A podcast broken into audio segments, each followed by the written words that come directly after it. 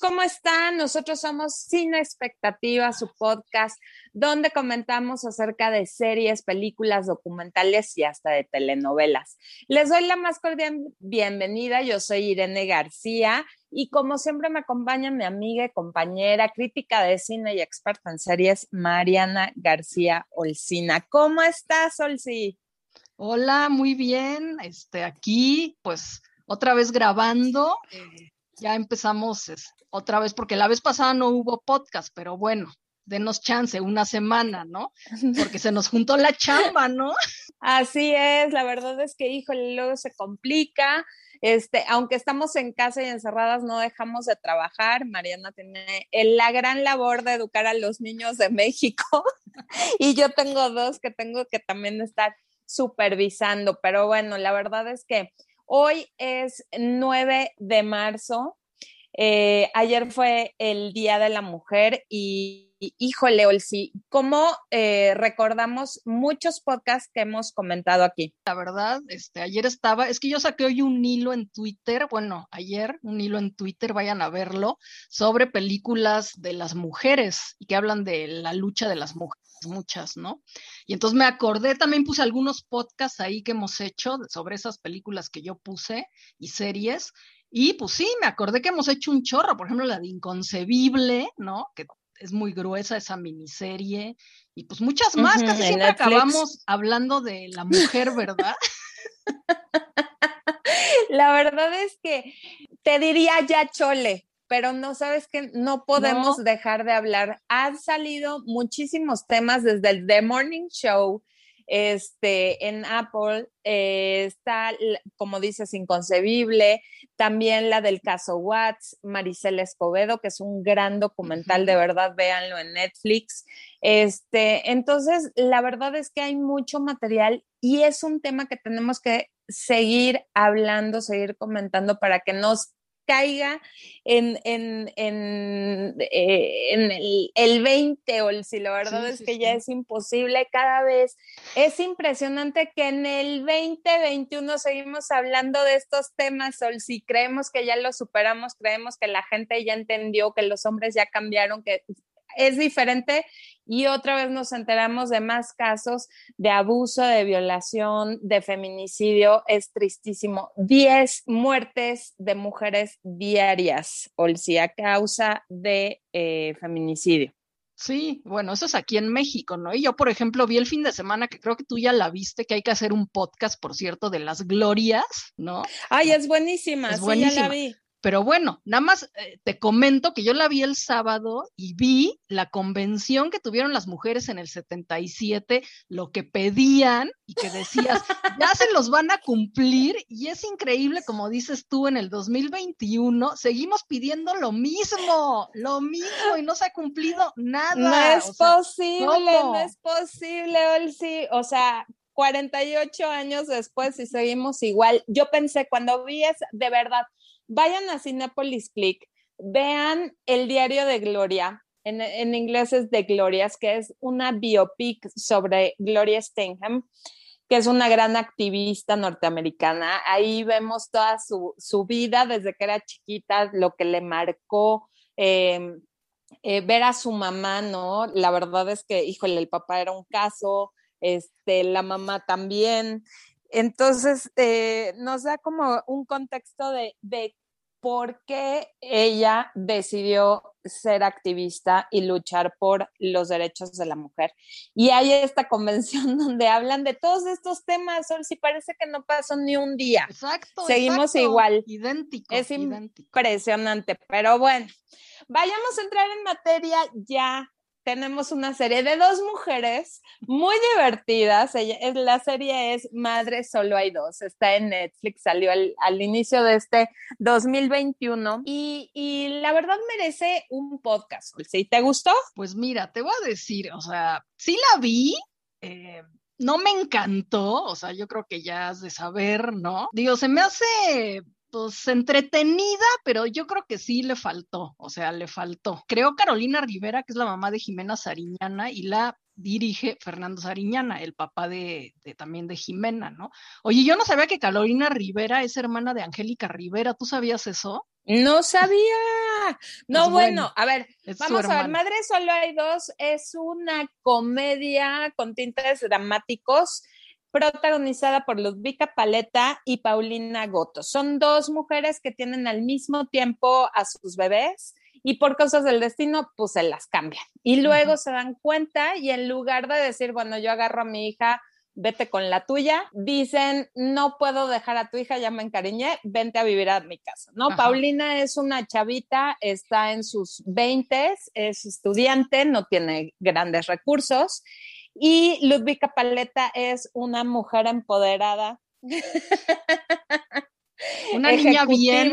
Es niña bien, ejecutiva, súper workahólica, no deja de trabajar. Entonces, para ella es muy fácil decirle, yo te patrocino la vida y, y vente a vivir a mi casa. Entonces, bueno, esto ya de por sí te va a generar muchísimas este, situaciones eh, se meten las abuelitas, las bisabuelas, o sea, es un rollo así de, de, de muchas mujeres, por eso quisimos hacerlo el día de hoy, porque de verdad, este, así como nos podemos ayudar, sí, híjole, nos podemos destruir Cañón. Oye, bueno, es que lo que decías de que es una comedia, o sea, yo ahí sí te digo, quiere ser comedia, pero no se define. Tiene tintes cómicos, pero no acaba de ser cómico y entonces quiere ser serio y entonces pues ya no sabes bien si es comedia o qué, ¿no? Entonces yo creo que sí le falta ahí trabajo a los guiones y a la historia un poco, ¿no? Y también creo que muchas cosas quedan fuera de la realidad. O sea, siento que también se hizo medio al aventón, como dijimos de Oscuro Deseo, alguna vez cuando hicimos el podcast de Oscuro Deseo, y no acaban de amarrar bien la historia, o sea, dejan cabos sueltos y muchas cosas sin lógica. Entonces, pues bueno. Mi, fíjate que mm, sí, me costó al inicio, o sea, como que yo decía, híjole, no, no la encuentro, no me engancha, y como por ahí del tercer episodio ya empecé como a agarrarle cariño a los personajes y a la historia, este, me puse a investigar acerca de Carolina Rivera, no sabía que era la mamá de, de esta niña, de Jimena Sariñana, muy, muy, otra mujer importante la verdad es que sí, sí, hay que mencionarlo. Este, pero ¿qué crees, Sol? Sí, ella escribió, también fue editora de historia de Jane the Virgin. Sí, eso que sí, tenemos que hacer podcast, tenemos que hacer podcast porque es una gran, gran serie. Esa sí es comedia. es totalmente comedia y es como una oda y un reconocimiento a las telenovelas mexicanas. Entonces adaptaron eh, todo este, esta este tipo de género, pero para hacer un sitcom en, bueno, no es sitcom, es este serie, comedia en, en Estados Unidos, muy divertida con Gina Rodríguez. También fue parte de Luis Miguel, la serie, de Devious Mates y Amar te duele. O sea que ahí fue donde es que sí se lanzó la fama. O sea, la, Carolina Rivera sí tiene experiencia. O sea, yo cuando estuve en Azteca, ella había escrito varias novelas, o sea, porque ahí en Azteca Fernando Sariñana fue un tiempo como el mero mero. Y entonces, pues, obviamente tenía Carolina Rivera, que era su esposa, pues escribía muchas historias, ¿no? Entonces sí tiene experiencia y ha hecho muchas como novelas, series de ese tipo. Pero sí siento que aquí en esta de Madre solo hay dos, pues sí, algo le, le faltó como amarrar, ¿no? Amarrar. Mira que está entretenida, tiene muy buena producción. La música, obviamente, escuchamos a la hija de Carolina. sí, exacto. La serie, la serie. Es muy familiar, o sea, hay que reconocerle eso, el valor de la familia está muy bien que se apoyen. Este, mm, oye, me gustó, mande. Yo, yo te había dicho que, que, gracias a Dios no pusieron a Jimena Sariñana en el papel protagónico, ¿eh? o sea, de veras, qué bueno, qué bueno que no se les ocurrió ponerla. Oye, qué risa, les faltó poquito, pudo haber sido un cameo o algo, pero está presente toda la serie, porque la música, ¿no? Entre Julieta Venegas, esta esta Jimena Sariñana. Entonces, bueno, dense un clavadín. A mí me encanta, te voy a decir. Este, ves que Ludvika se reencuentra con un amor del pasado. Y es este argentino Diego Soldano.